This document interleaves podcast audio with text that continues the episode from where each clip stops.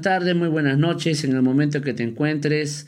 Somos bendecidos de poder llegar hacia tu persona en esta ocasión. Quien te saluda es el maestro Luis Ángel Rojas López, acompañado de mi gran amigo Ernesto Romero. Un saludo a toda nuestra comunidad oyente que se ha conectado de nuevo después de cuánto tiempo ya está. Cerca de dos semanas. Dos semanas en pausa. No hemos tenido un pequeño relajo para por ciertos asuntos personales cada uno. Laborales, personales, en tu caso sentimentales, ¿no? Pero bueno, entiéndese, querido público, pero de todas maneras. El tema del día de hoy, el tema del día de hoy es la Primera, Guerra, mundial. La Gran Guerra. La llamada Gran Guerra. Cualquiera podría decir, oye, ¿qué les pasa a estos tipos? ¿Por qué hablan de un tema que ya pasó hace más de 100 años? ¿Ya? Pero el día de hoy el año de hoy, pero para ser exacto, 1919, ¿ya? Es cuando la Gran Guerra termina definitivamente, ¿ya? Con todos los tratados, el Tratado de Versalles y todos los demás tratados. Muy bien, al día de hoy vamos a hablar acerca de causas, cuál fue el pretexto inicial, eh, cuáles fueron los participantes, la importancia y sobre todo algunos adelantos tecnológicos. De eso vamos a hablar. Querido amigo, ¿podrías hablar acerca de unas cuantas causas que tú recuerdes? Claro, no, este... Recordemos que esta gran, esta gran guerra es, ya anticipada. Previo a esta gran guerra tenemos lo que conocemos como la paz armada, ¿no? que empezó desde 1870 hasta 1914, que está este conflicto. ¿no? Esta paz armada se dio de, del último conflicto europeo que fue con la guerra franco-prusiana, antes de la ya en plena unificación alemana se da esta guerra, ¿no? Recordemos como también a un antecedente para esta guerra es que el reparto de África, de las colonias para estos países industrializados, que son Gran Bretaña, Francia, la propia Alemania que está surgiendo, el imperio ruso de aquella época, están siendo partícipes de este reparto de las colonias de África, ¿no? Y parte de Asia también.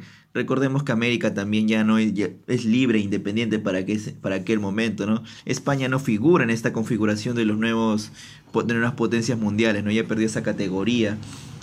Y es un es más que todo es la antesala que se maneja es por la unificación alemana, la unificación italiana, también tenemos lo que viene a ser la guerra franco-prusiana y sobre todo las alianzas, ¿no? Nuestras queridas alianzas que se van a dar debido a las tensiones, porque para que desencadene todo este conflicto, no es uno u otro país, son varios países que se tenían rencillas. Claro, de la noche a la mañana la gente piensa que sucede una, una guerra mundial, ¿no?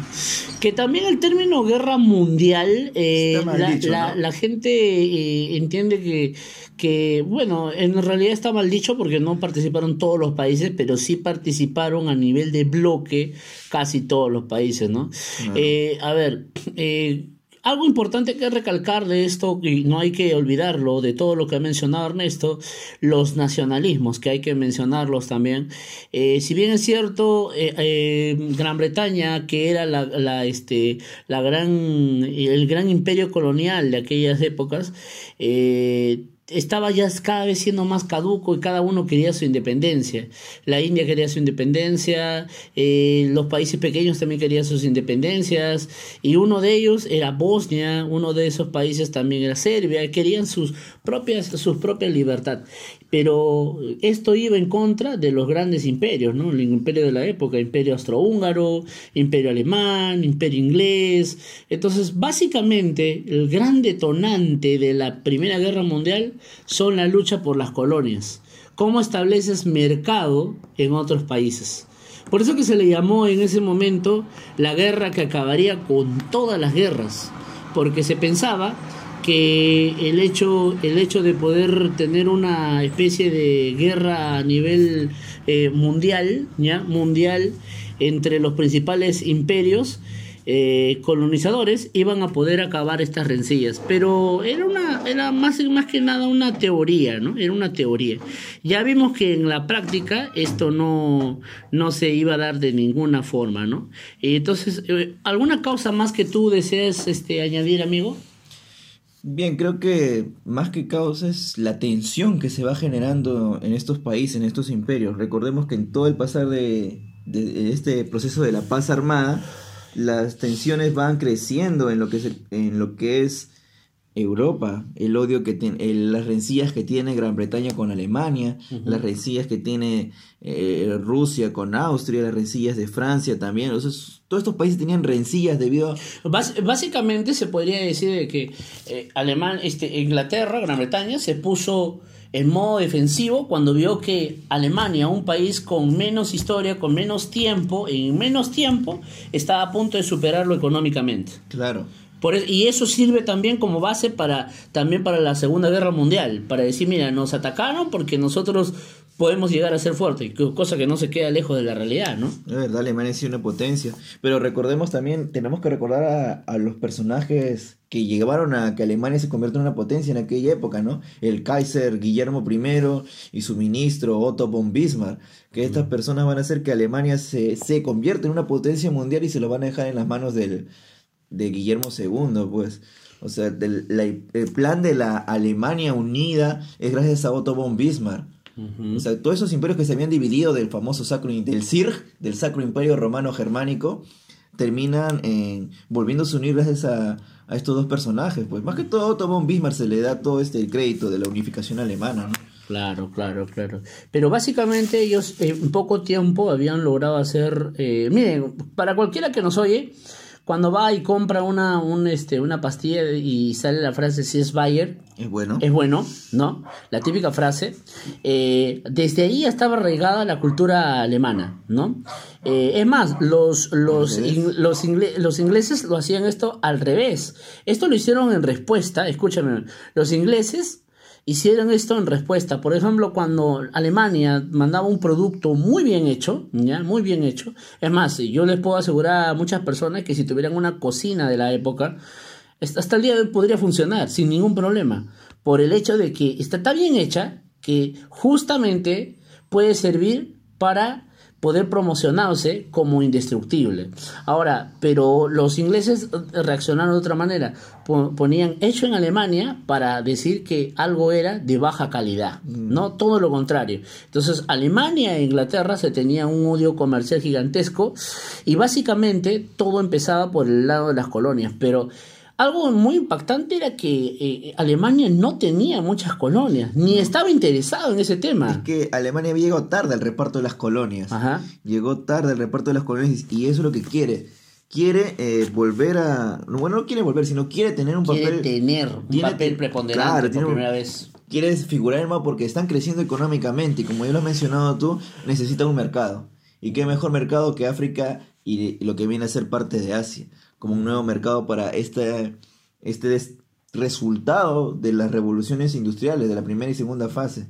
Esta sobreproducción que tienen necesitan dónde venderla.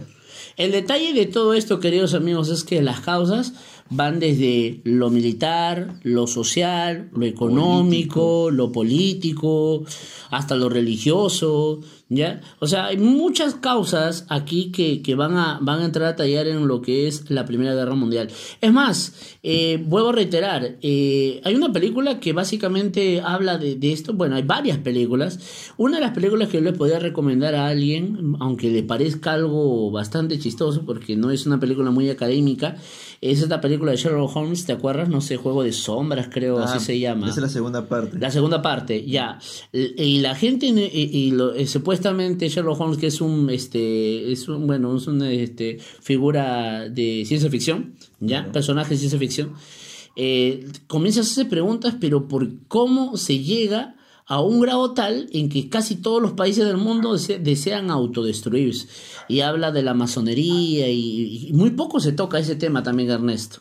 Muy poco se toca el tema de qué papel jugó la masonería y qué papel jugó exactamente los, eh, los Illuminati en todo esto. O sea, muy, muy poco. Y cada vez que alguien lo dice, inmediatamente, ah, fanático a la vista. Ah, seguramente tú eres uno de esos patitas que ve o este, alienígenas ancestrales o seguramente eres uno de esos, esos este, personajes que no, que no quiere saber nada de, la realidad. No es así, sino que detrás de, de todo esto hay grandes razones que no quedan totalmente claras, porque si bien es cierto, el día de hoy hay muchos países que se tienen poder económico, ¿o vas a decir que no? Es verdad. Ya, entonces, detrás de todo esto también hay asuntos que nosotros no podemos llevar. Por eso les digo, hay varios factores. Está lo militar, lo económico, lo político, lo social, lo religioso y también lo oculto, ¿no? Cómo se llega a un grado de conspiración tal en provocar tal y tal grado de, grado de, de secretismo y de avance que solamente necesitaríamos una mecha, o mejor dicho, un pretexto para poder lograr que estalle la gigantesca bomba.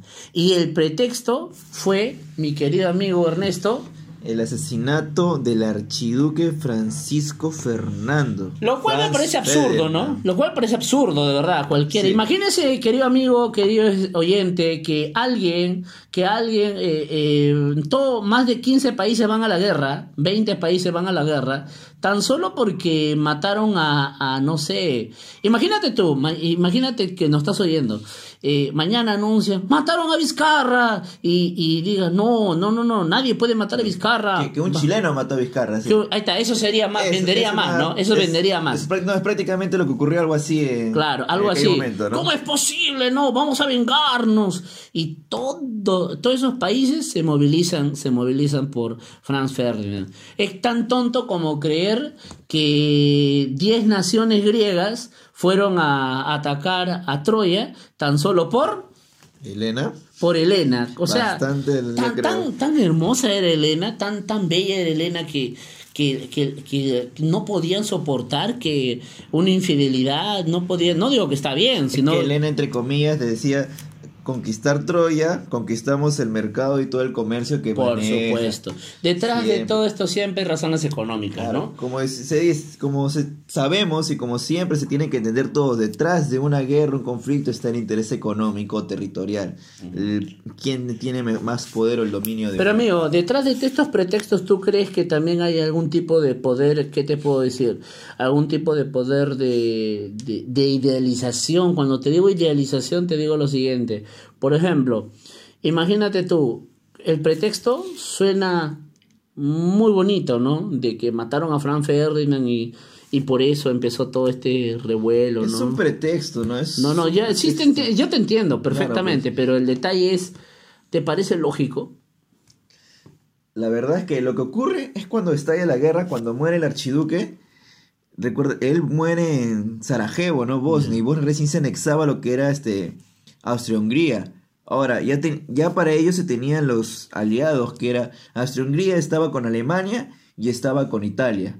Y Francia estaba con Inglaterra y con Rusia. Ahora, Serbia eh, tenía, estaba en desacuerdo con esta anexión de Bosnia hacia Austria-Hungría. ¿Y quién eran pinkies? ¿Quién eran bien amiguitos de Serbia? Los rusos. ¿Ya? Eh, o sea, esta presión que exigía Austria-Hungría que se resuelvan las cosas por el asesinato del archiduque Entiéndase también que el archiduque prácticamente era el heredero al trono de Austria-Hungría, de, Austria de, de, José Francisco. ¿Ya?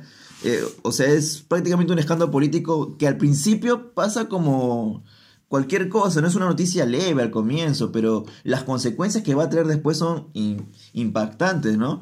Tanto va a ser este, esta presión de Austria-Hungría que Alemania se mete. Por eso vuelvo, vuelvo a reiterar, a ver, a ver, imagínate. Eh, Serbia, dentro de Serbia, muere, muere este, ¿cómo se llama? Muere Francisco. este Francisco Fernández, ¿está bien? Listo. A los pocos días, a los pocos días, Austria-Hungría le declara al mes, para, ser exacto, le declara la guerra, ¿está bien? Ya. al al día siguiente de declarar la guerra, o al día, o el mismo día, Rusia le declara la guerra a Hungría. Alemania... Le declara la guerra a Francia y a... Para empezar, ¿qué tenía que ver en esto Alemania? Si Alemania se quería evitar un gran problema, yo creo que, o sea, tampoco es que los alemanes van santitos, o sea, el detalle era, ¿por qué Alemania se compró el pleito? Alemania comete el grave error histórico como lo comete Perú en la Guerra del Pacífico al hacer un tratado con un muerto. Porque, porque la gente puede decir, oye, Austria-Hungría son dos países, ¿cómo, cómo? Más Alemania. pero la situación estaba hasta el queso, estaba mal. El único y se habían, y se pues. habían quedado obsoletos. No tenían prácticamente ejército. Estado, Hungría estaba la justa. la única potencia ahí era Alemania. La única potencia superpoderosa ahí era Alemania. Y todos los conflictos se dan con Alemania victoriosa. Todos los conflictos, todos los conflictos, véase bien, se dan con Alemania. Todo se da con Alemania. Todo, todo, todo se da con Alemania. Si, si, lo comparamos con nuestra querida guerra del Pacífico, es lo mismo. O sea, claro. ¿quién inicia la guerra? Bolivia. Bolivia. Primera Guerra Mundial, ¿quién inicia? Austria-Hungría. Austria-Hungría. ¿Con quién tenía tratado Bolivia? Con Perú. ¿Con, quién tenía tratado Austria-Hungría? Con Alemania. Con Alemania. Ahora, la única diferencia aquí es que Alemania sí quería la guerra. Porque era la única forma de qué? De someter a, las competencias que estaba teniendo. Y sí podía.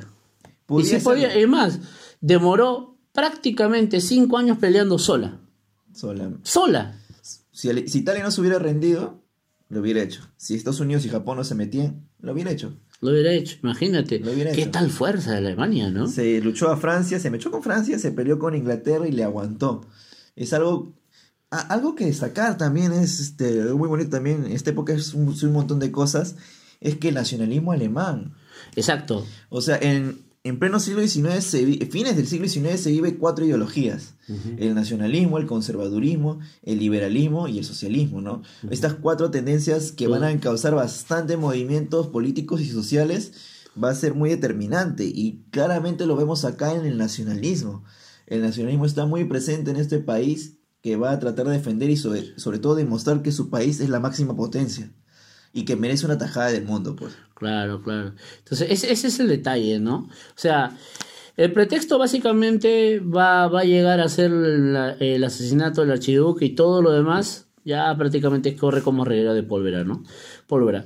Eh, los bloques. Los bloques ya estaban dados desde la, de la paz armada, hermano. Los bloques ya, estaban dados desde, la paz armada, ya estaba armado. Ahora que en el transcurso de la guerra se van configurando. Ah, claro, claro, claro. Italia se pasa de un bando a otro bando. Bien indecisa. Ya bien indeciso.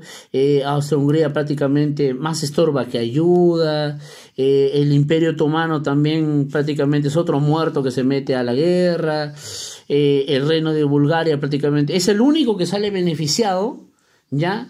De, de, ¿cómo se llama? De, de, lo conocido como la Triple Alianza, ¿no? Beneficiado. Claro que perdió la guerra, pero sale beneficiado al fin y al cabo. Y de eso también se producen brotes para la Segunda Guerra Mundial. La Triple Alianza y la Triple Entente son, las grandes, son los grandes bloques que van a surgir a raíz de, de toda esta configuración para una guerra gigantesca. La entente cordiale. Mm, claro, la entente cordiale, ¿no? Mm. Para aquellos que no saben qué fue eso de la entente cordiale, la entente cordiale fue, como su mismo nombre dice, una unión de cordialidad entre países que habían sido enemigos durante siglos, como lo había sido Inglaterra con Francia. Entonces, acuérdense que ellos habían tenido la guerra de 100 años, imagínate. Siempre está en conflicto. Siempre está en conflicto este, Francia y, e Inglaterra. Pero bueno. La 100 años, la guerra de los 7 años. Muchas. las dos rosas? No, la rosa es en Inglaterra. Entonces, todo esto llega a un detalle, llega a una explosión, un clímax cuando necesitan unirse para poder atacar un nuevo enemigo, ¿no? Eh, Alemania de nuevo. Claro. Francia dijo, ¿no? El enemigo de mi enemigo es mi, amigo. Entonces ya, Inglaterra, vente para acá. Así que vente para aquí. Bueno, en fin. Algo importante sería la importancia, hermano, porque la gente puede pensar, ¿para qué hablamos de este tema si estamos en el 2019 y estamos con Martincito Vizcarra en el poder y no sabemos si van a adelantar elecciones o no? Ya, está bien falla, pero el detalle es, ¿cuál sería la importancia para ti? Una importancia así, escueta. Principal importancia, eh, el Estado de Europa, el, cómo es el cambio de, la, de los gobiernos de Europa y de la geografía de Europa.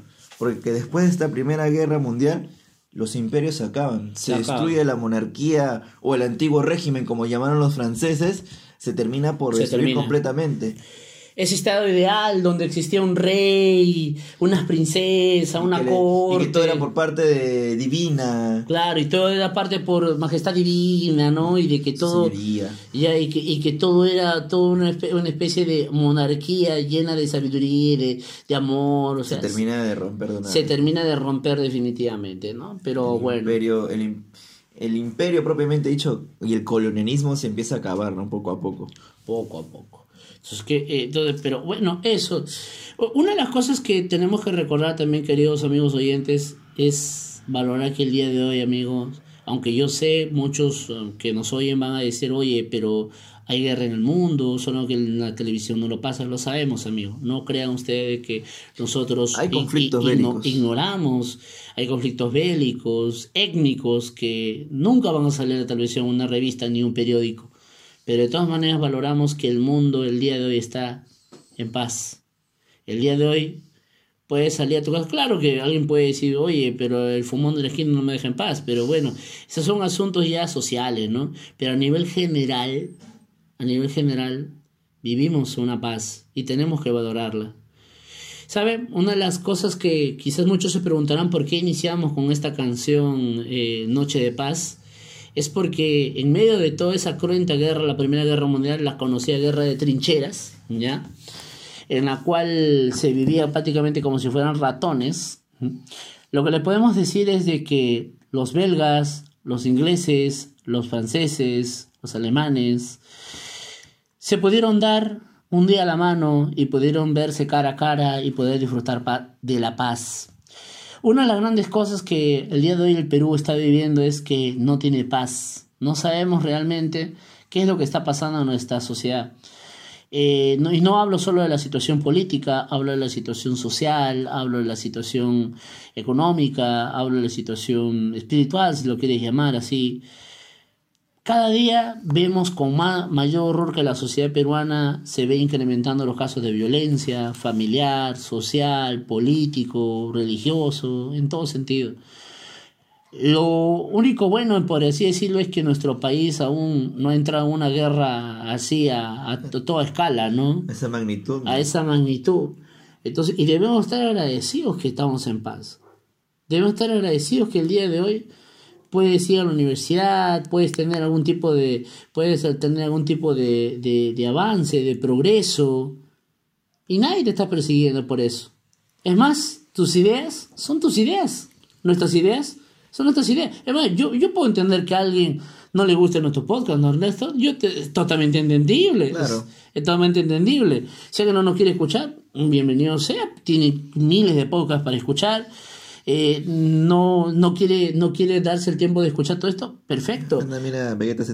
Pero algo, algo, algo importante, algo importante que, que entender de todo esto es que el día de hoy, queridos amigos, el mundo vive en paz. A pesar de que yo sé que en parte del mundo, Siria y Medio Oriente, hay grandes problemas y conflictos, a nivel general el mundo vive en paz. Y debemos valorar eso.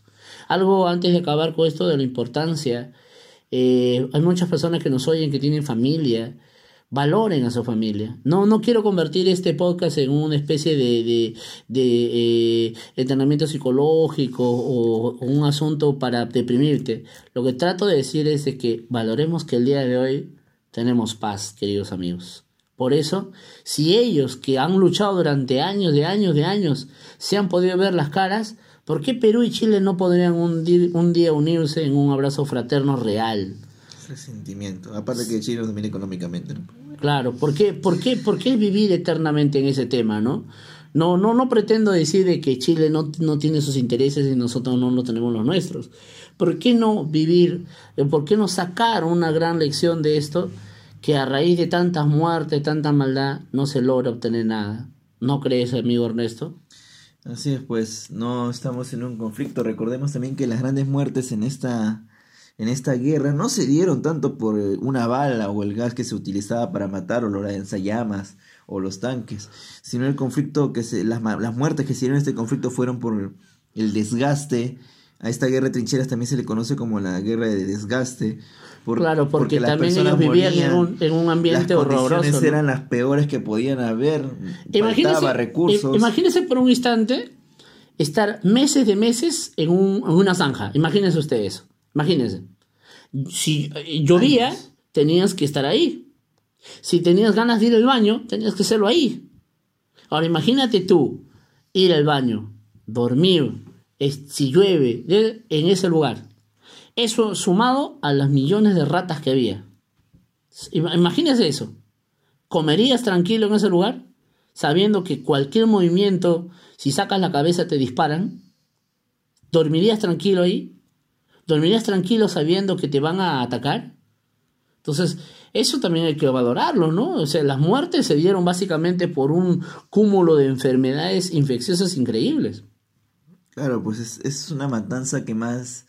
No es como la Segunda Guerra Mundial, que es a mayor escala, pero el número de muertes se dio no por armas, como ya he dicho, sino por el desgaste que hubo de, los ejércitos. Tanta va a ser eh, las muertes, inclusive de los animales, ¿no? que tantos caballos que se utilizaron en la guerra que terminaron, por ejemplo, una buena película que hace referencia es Caballo de Guerra, que es muy buena también. Y rescata bastante el cómo estos caballos eh, fueron utilizados más, más que todo como armamento. Que Dicho se pasó un, un comentario. Hay pocas películas de la Primera Guerra Mundial para comentar. La mayoría son de la segunda. Segunda, segunda, Es que la segunda por el grado de magnitud. Magnitud y el ensañamiento con los, con, los, con, los, judíos. Con los judíos y. Con los judíos, básicamente. El pensamiento nazi, ¿no? Pero nadie entiende que no hubiera habido nazismo ni Adolfo Hitler si es que la primera no se hubiera dado. O sea, la importancia de la primera es que va a acabar con el imperio, va a acabar con los territorios de Alemania, Austria-Hungría se divide, está prácticamente descuartizada, la han partido peor que un pastel. A Alemania también le quitan todos los territorios, la minimizan, la humillan, la pisotean, dándole donde más le duele en el nacionalismo. Claro, y esa es la gran consecuencia de Alemania, ¿no? Alemania termina humillada, pisoteada, como si hubiera sido el único culpable de la guerra. O sea, en la guerra estuvo Italia, en la guerra estuvo Japón también, en la guerra, ya, en la guerra estuvo, lo, este, ¿cómo se llama? Bulgaria, Austria-Hungría, en la guerra estuvo Francia, al, Inglaterra, eh, estuvo los Estados Unidos, o sea, estuvieron hasta los neozelandeses. Imagínate, ¿qué hacía un neozelandés allí? Los africanos también. Los africanos también, Del reino de Liberia, no te, no te equivoques. Imagínate. Y toda la culpa se le echaron a Alemania. Alemania tan solo quiso aportar a su nacionalismo, pues. sí. claro, la triple entente. Y se el, el único culpable, ¿quién era? Alemania. Alemania. Alemania. Por eso que cuando justamente hay un gran video de, este, ¿cómo se llama? De, que, está en internet, sería bueno poder, este, poder colgarlo en las respectivas redes.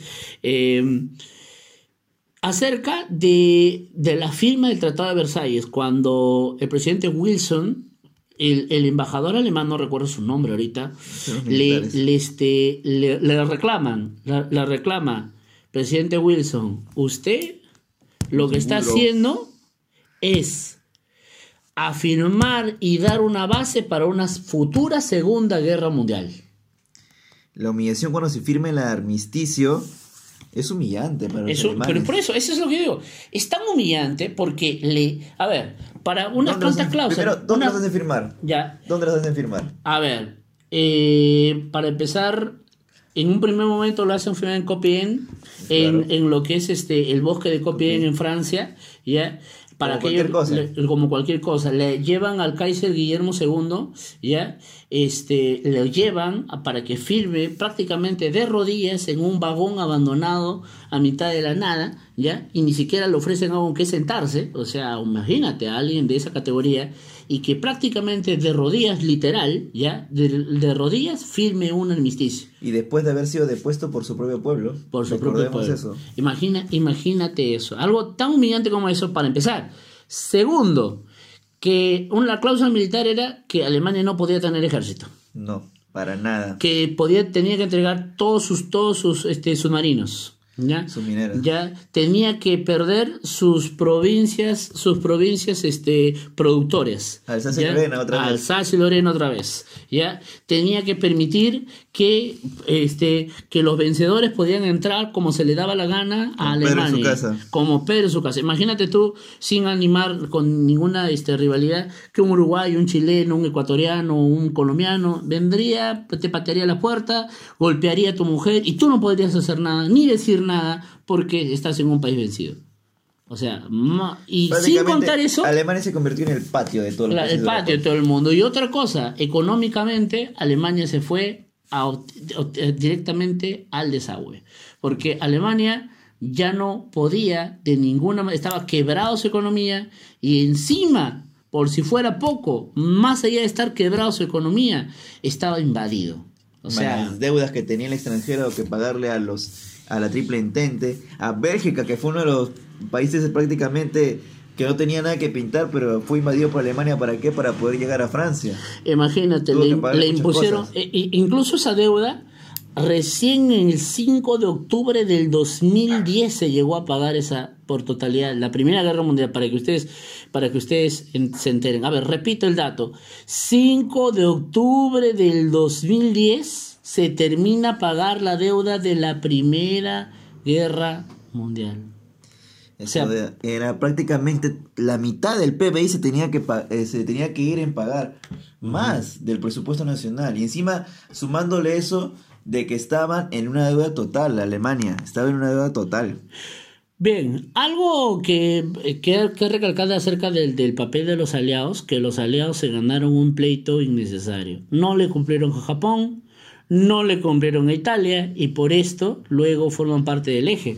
Claro. Por eso que el, eje también se le llama. Y Alemania se, y Italia se va con Alemania, Japón se va con Alemania, se mete la guerra. La venganza de los resentidos. Claro. Claro, estaban resentidos y tenían derecho. Claro, pues por eso Japón le mete bomba a Pearl Harbor y, como dijo el palabras del general, ¿no? Hemos despertado un gigante. Hemos despertado un gigante. Los aliados, sin darse cuenta, Cavaron su tumba. Cavaron su propia tumba para una segunda guerra mundial. Prácticamente los aliados. Quiero que se entienda, lo que Ernesto ha dicho es una gigantesca verdad. No habría existido ninguna segunda guerra mundial. Nunca habría existido ninguna segunda guerra mundial si en este desenlace se hubiera hecho bien las cosas. Sí. ¿Ya? Se hubiera hecho bien las cosas. O sea, ellos buscaron un revanchismo tal, un revanchismo tan absoluto, tan desenfrenado, que Alemania lo único que le quedó decir, ¿sabes qué? A mí me humillaron, yo también te la voy a hacer. ¿Ya? Y se las cobró. Y se las cobró y se las se cobró. las cobró con Francia cuando logró derrotarla. Cuando logró derrotarla. Se, las cobró con todo el mundo, creo yo, ¿no? Con, con todo el mundo. Se dio el lujo de bombardear Londres. Lujo de bombardear Londres, ya. Y las vidas no vuelven nunca más, evidentemente, ¿no? Las vidas no vuelven nunca más. Claro, pues como dices, es, al final el conflicto, el, el desarrollo de la Segunda Guerra Mundial es causa del desenlace de la primera. La primera. Están terminando con un país que es ultranacionalista. Está en todo el fervor del nacionalismo. ¿Ya? Estás desmembrándolo prácticamente, estás humillándolo. prácticamente dejando nada, pero. Le estás dando armas. La historia, ¿no? Le puede a la persona, pero la idea nunca muere. El nacionalismo va a estar presente. claro, muestra de ello es Hitler. Claro, Hitler. O sea, Hitler nunca habría llegado al poder si no habría tenido oídos receptores, pues. ¿No? Todos los resentidos de la Primera Guerra Mundial, todos los militares lo siguieron a Hitler por ello, por el descontento de que el, gobierno alemán fue tan humillado y no hizo nada para poner una pausa a ello. Si sabían que iban a perder, ¿por qué se rindieron? Eh, ¿Por qué no se rindieron antes? O por mejor dicho, ¿por qué se rindieron? Porque Hitler con sus hombres critican bastante eso, de que por qué el imperio alemán se tuvo que rendir. Lo que ellos no entendían es que ya no había posibilidad. Ya no había posibilidad. No había, armas, no había, no, había, no había nada. No había nada. No había nada. pero también es como es que lo... Y Alemania ya estaba pasando hambre. Claro, pero también es como es que la intente lidia con esta situación de ponerle desenlace. Porque pues, como al comienzo lo dijimos, ¿no? Bueno, lo dijiste tú, de que se pensaba que con esta guerra se iban a acabar todos los males. Todos los males, ¿no? Y por eso trataron de darle a Alemania con todo con todo, sin saber de que este era prácticamente una semilla para la segunda. Pues. Pobre Rusia, Rusia empezó el gran camino que muchos han seguido. Bueno, no voy a comentar respectivamente, sino luego me dicen, no, no metas tu bronca en los rojitos, sino bueno, en fin. No, Rusia... A ver. Rusia viene de un despertar de la industria. Recordemos que Alejandro II, el predecesor del zar de aquella época, industrializa el país y más que todo deja más, un poco estable al país de Rusia, ¿no? Con la industria. Pero llega Nicolás II y patitas, ¿para qué te quiero? Porque deja a Rusia en un caos. No es, tenía madera de gobernante, era muy indeciso el zar Nicolás II. Se mete en el conflicto con Japón, fracasa. Y la única forma de... Y tiene revolución de 1905 que se forman los soviets y todo esto. Después eh, Rusia se mete en, el conflicto de la Primera Guerra Mundial para tratar de reivindicar al gobierno del zar Nicolás II y para seguir manteniendo su firmeza como un zar y sobre todo la potencia de Rusia que podría ser. Lo que Na contó es que la crisis social que se vivía, la familia real del zar Nicolás II ni él propio va a entender cómo es que se manejaba el aspecto social en la, en el imperio ruso. Nunca, va nunca lo entendió ni lo supo manejar debidamente. Y, se y se, igual que Alemania, se come conflicto de otro.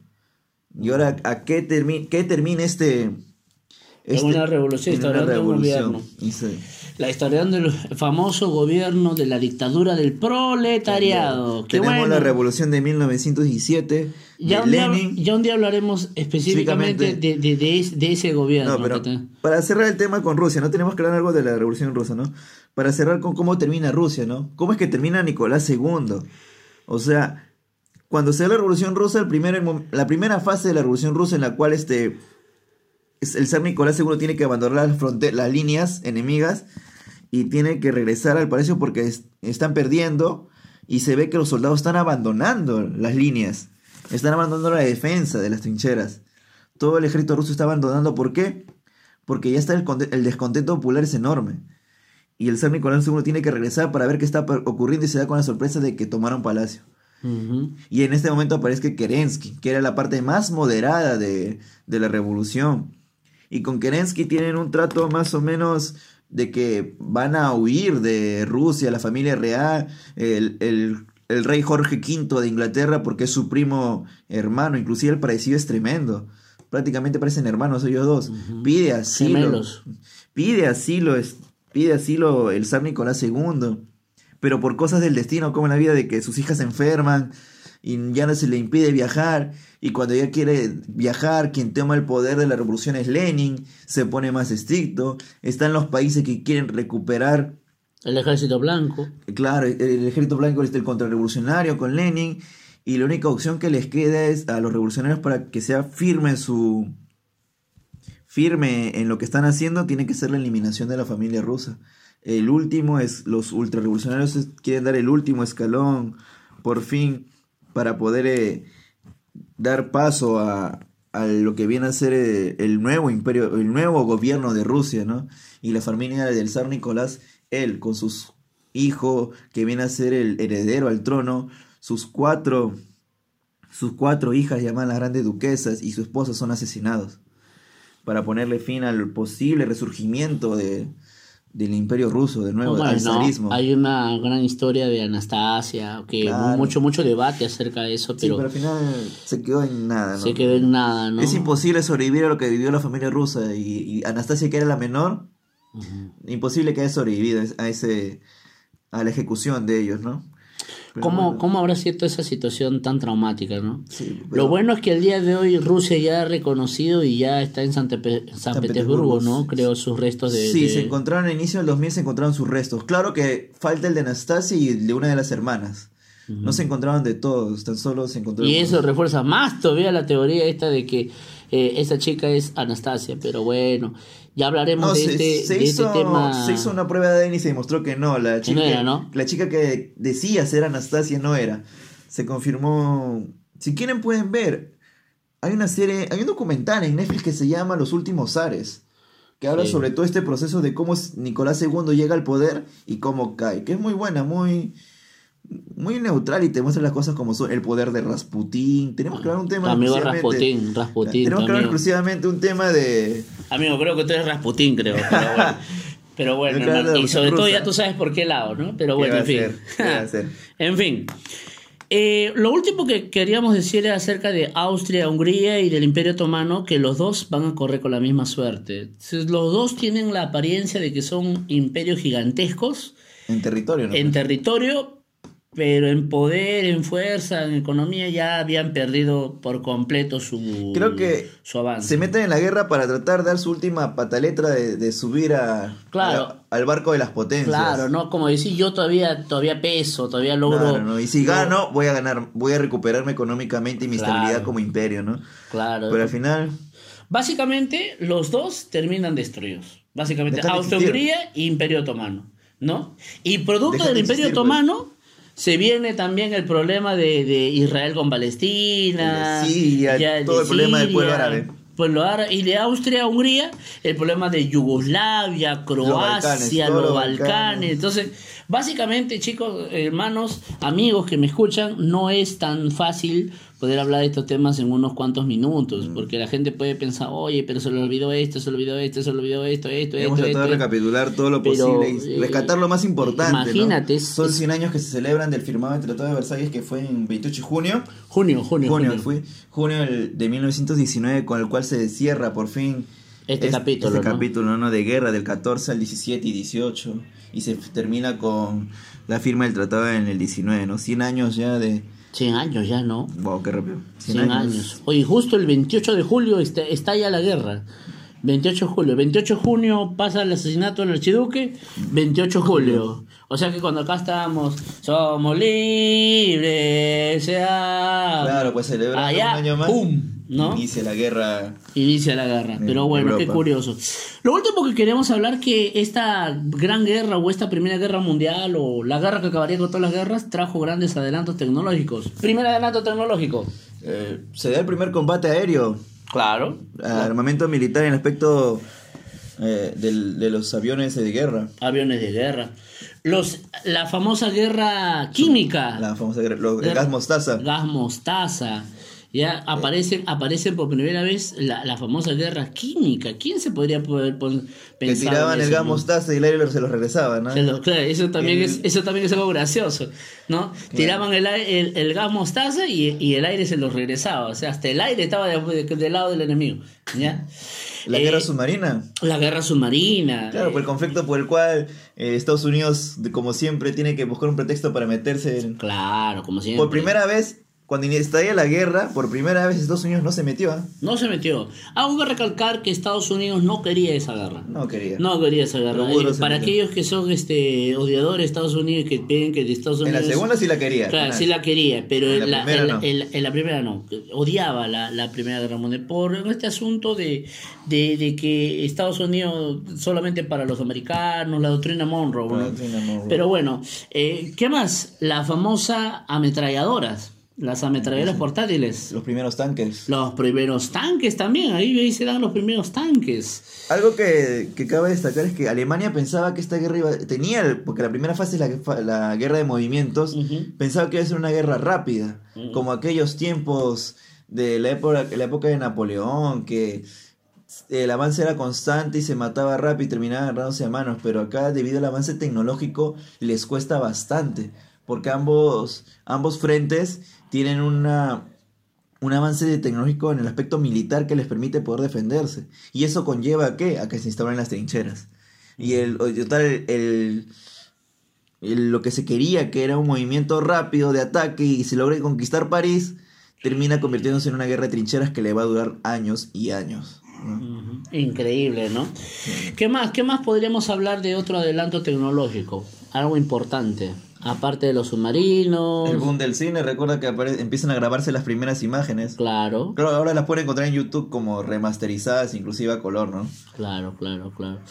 Algo importante que podríamos recalcar también de, de esa época que podría ser todo lo que es la línea de suministros que se crea justamente para poder llegar a, lo que son los campos, ¿no? Recuérdense que en ese tiempo, queridos amigos, no había todavía lo que el día de hoy se conoce como la guerra moderna, ¿no? Mm. Enfermeras, líneas de, líneas de suministros. ¿Qué más? ¿Qué más podríamos querer? La propaganda. La propaganda. El famoso I need you, we need you. Justamente algo importante que, que, que, íbamos a hablar en otro, en otro podcast es acerca del, bueno, el día de hoy son, se llaman memes, pero en ese tiempo eran las caricaturas, para poder justamente ridiculizar el bando contrario. claro, porque se, se en la Segunda Guerra Mundial se utiliza bastante el uso de, de cómo ridiculizaban a Hitler y todo ello, ¿no? Bien, regresando a la propaganda, empieza con Inglaterra, con el famoso We Need You in the Army, eh, después lo sigue Rusia y después lo sigue eh, Estados Unidos con el tío Sam, ¿no? Que se volvió más, se popularizó prácticamente el tío Sam.